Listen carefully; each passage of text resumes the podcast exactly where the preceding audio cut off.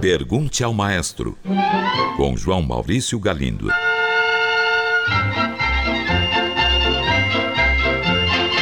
Olá, amigos. Um ouvinte enviou uma mensagem dizendo que não faz muito tempo ouviu uma transcrição do moto perpétuo de Paganini para um instrumento de sopro. E ele pergunta: como é que o artista consegue respirar enquanto toca essa música? Bem, em primeiro lugar, a gravação à qual nosso ouvinte se refere tem o trompetista Sergei Nakariakov, acompanhado pelo pianista Alexander Markovich. Em segundo lugar, falo da obra. Moto perpétuo quer dizer movimento perpétuo em português. Em música, significa uma peça em que há um movimento rítmico ininterrupto. Notas e mais notas, uma após a outra, sem descanso para o executante. Daí, nosso ouvinte tem razão em perguntar como é que um instrumentista de sopro faz para respirar enquanto toca uma peça deste tipo.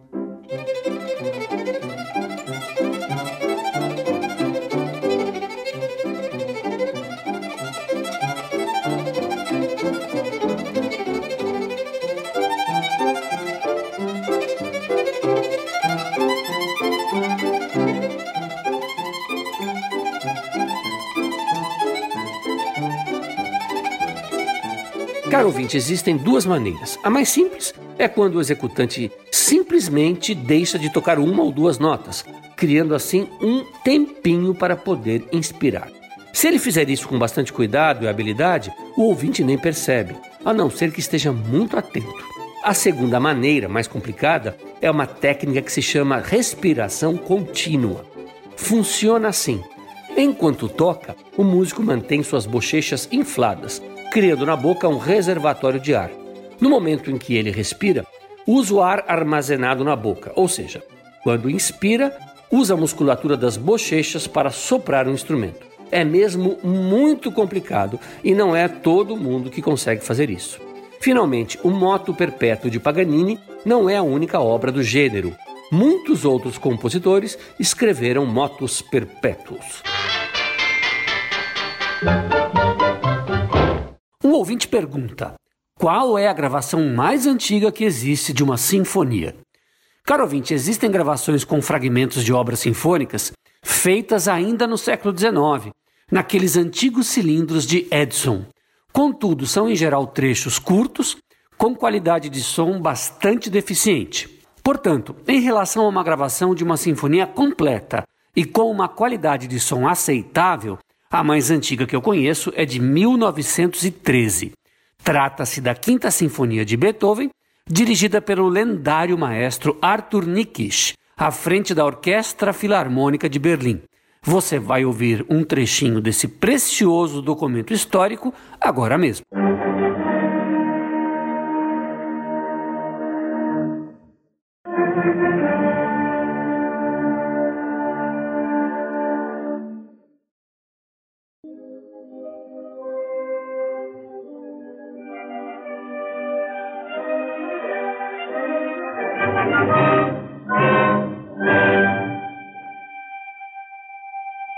E eu aproveito para falar um pouco do maestro Nikisch. Ele era húngaro e viveu entre 1855 e 1922. Foi um dos maiores regentes de orquestra de sua época. Foi um profissional de carreira verdadeiramente internacional, tendo trabalhado em Boston, Londres, Leipzig e o mais importante, Berlim. Além de ser dele a gravação mais antiga de uma sinfonia, também são dele as imagens mais antigas de um regente regendo. Este pequeno filme, que dura apenas alguns segundos, pode ser facilmente encontrado no YouTube, bem como esta gravação da Quinta Sinfonia de Beethoven completa, feita em 1913. Um ouvinte enviou esta mensagem. Maestro, eu gostaria que você desse algumas indicações para leituras sobre análise musical. Queria livros que não tivessem uma abordagem demasiadamente teórica e técnica, mas sim exemplos de análise de obras. Caro ouvinte, a análise musical envolve conhecimentos técnicos básicos como solfejo, contraponto e harmonia, de modo que a torna um tanto incompreensível para quem não é músico. Os textos que se propõem a ser analíticos para não músicos costumam apenas descrever com palavras o que acontece na música. Aqui vai um exemplo. A peça começa com vários acordes dramáticos entremeados por pausas que acentuam ainda mais esta característica. Segue-se uma tênue melodia no oboé, que logo é seguida pela clarineta, flauta e após uma suspensão, ouvem-se novamente os acordes do início. Em minha opinião, caro ouvinte, textos como este não servem para absolutamente nada. Em vez de perder tempo com esse tipo de escrito, eu sempre preferi ouvir logo de uma vez a obra em questão. É plenamente possível analisar obras para não músicos em palestras e aulas. E acredite, essas palestras e aulas podem ser muito agradáveis. Mas até agora eu não encontrei nenhum livro que tenha tratado este assunto com êxito. A maioria dos livros sobre música erudita para não músicos prefere tratar da biografia dos compositores ou da inserção da música clássica em determinado local ou época. Ainda assim, eu vou lhe deixar duas sugestões de livros que eu considero muito bons. O primeiro é História Social da Música, de Henry Haynor, editora Zahar. E o segundo, Guia de Música Clássica Ilustrado, de John Burroughs, também editado pela Zahar.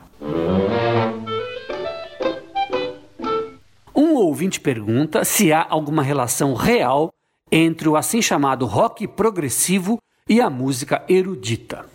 Caro ouvinte, vamos começar falando sobre o tal rock progressivo para quem eventualmente não conheça. Ele foi um estilo de música popular desenvolvido na Inglaterra na segunda metade dos anos 60 e teve amplo sucesso até aproximadamente 1975. Dentre os grupos que cultivaram esse estilo, destacaram-se o Yes, o Jethro Tull, o Genesis, o Kim Crimson e o Gentle Giant, entre outros. Esses grupos partiram da formação tradicional de todos os grupos de rock: baixo, guitarra, bateria, piano e voz. E aí começaram a modificar e desenvolver várias coisas. Primeiramente, começaram a usar instrumentos de teclado eletrônicos que se desenvolveram naquela época, como o melotron e o sintetizador. Com estes, muitos grupos de rock passaram a incorporar em suas músicas sons de cravo, de oboé, de cordas com arco, entre outros timbres típicos da música clássica. Além disso, foram se afastando pouco a pouco da simplicidade das canções e dos ritmos dançantes, chegando a composições longas e extremamente sofisticadas que podem ser consideradas verdadeiras sinfonias. Um bom exemplo foi um disco do grupo Yes chamado Tales from Topographic Ocean.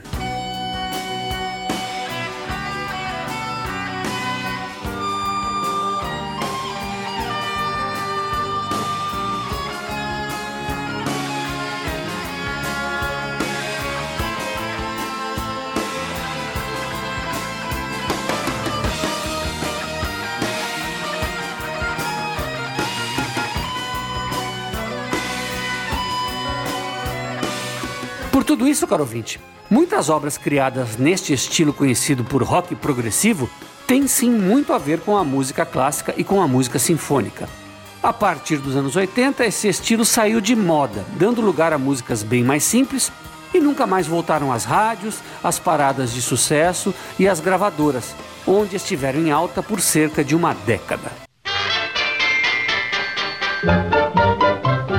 Um ouvinte enviou esta mensagem. Maestro, certa vez assisti a uma apresentação da Boston Symphony nos Estados Unidos, na qual presenciei algo que nunca tinha visto em minha vida.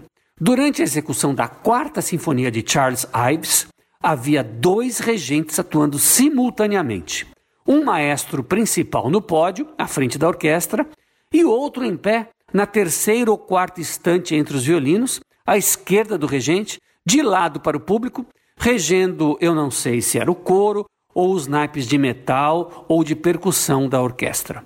Você poderia me explicar alguma coisa sobre isso? Caro ouvinte, vamos começar falando um pouquinho do compositor que é muito pouco conhecido entre nós. Charles Ives viveu entre 1874 e 1954, ou seja, aproximadamente contemporâneo de Vila Lobos. Ele é considerado o primeiro compositor norte-americano a ter importância internacional. Isso porque ele antecipou vários procedimentos estéticos que viriam a ser desenvolvidos pelos compositores europeus do início do século XX. Assim, Ives é considerado também um dos precursores do modernismo na música, fato que é atestado por ninguém menos que o compositor austríaco Arnold Schoenberg. Sua quarta sinfonia foi escrita entre 1910 e 1916.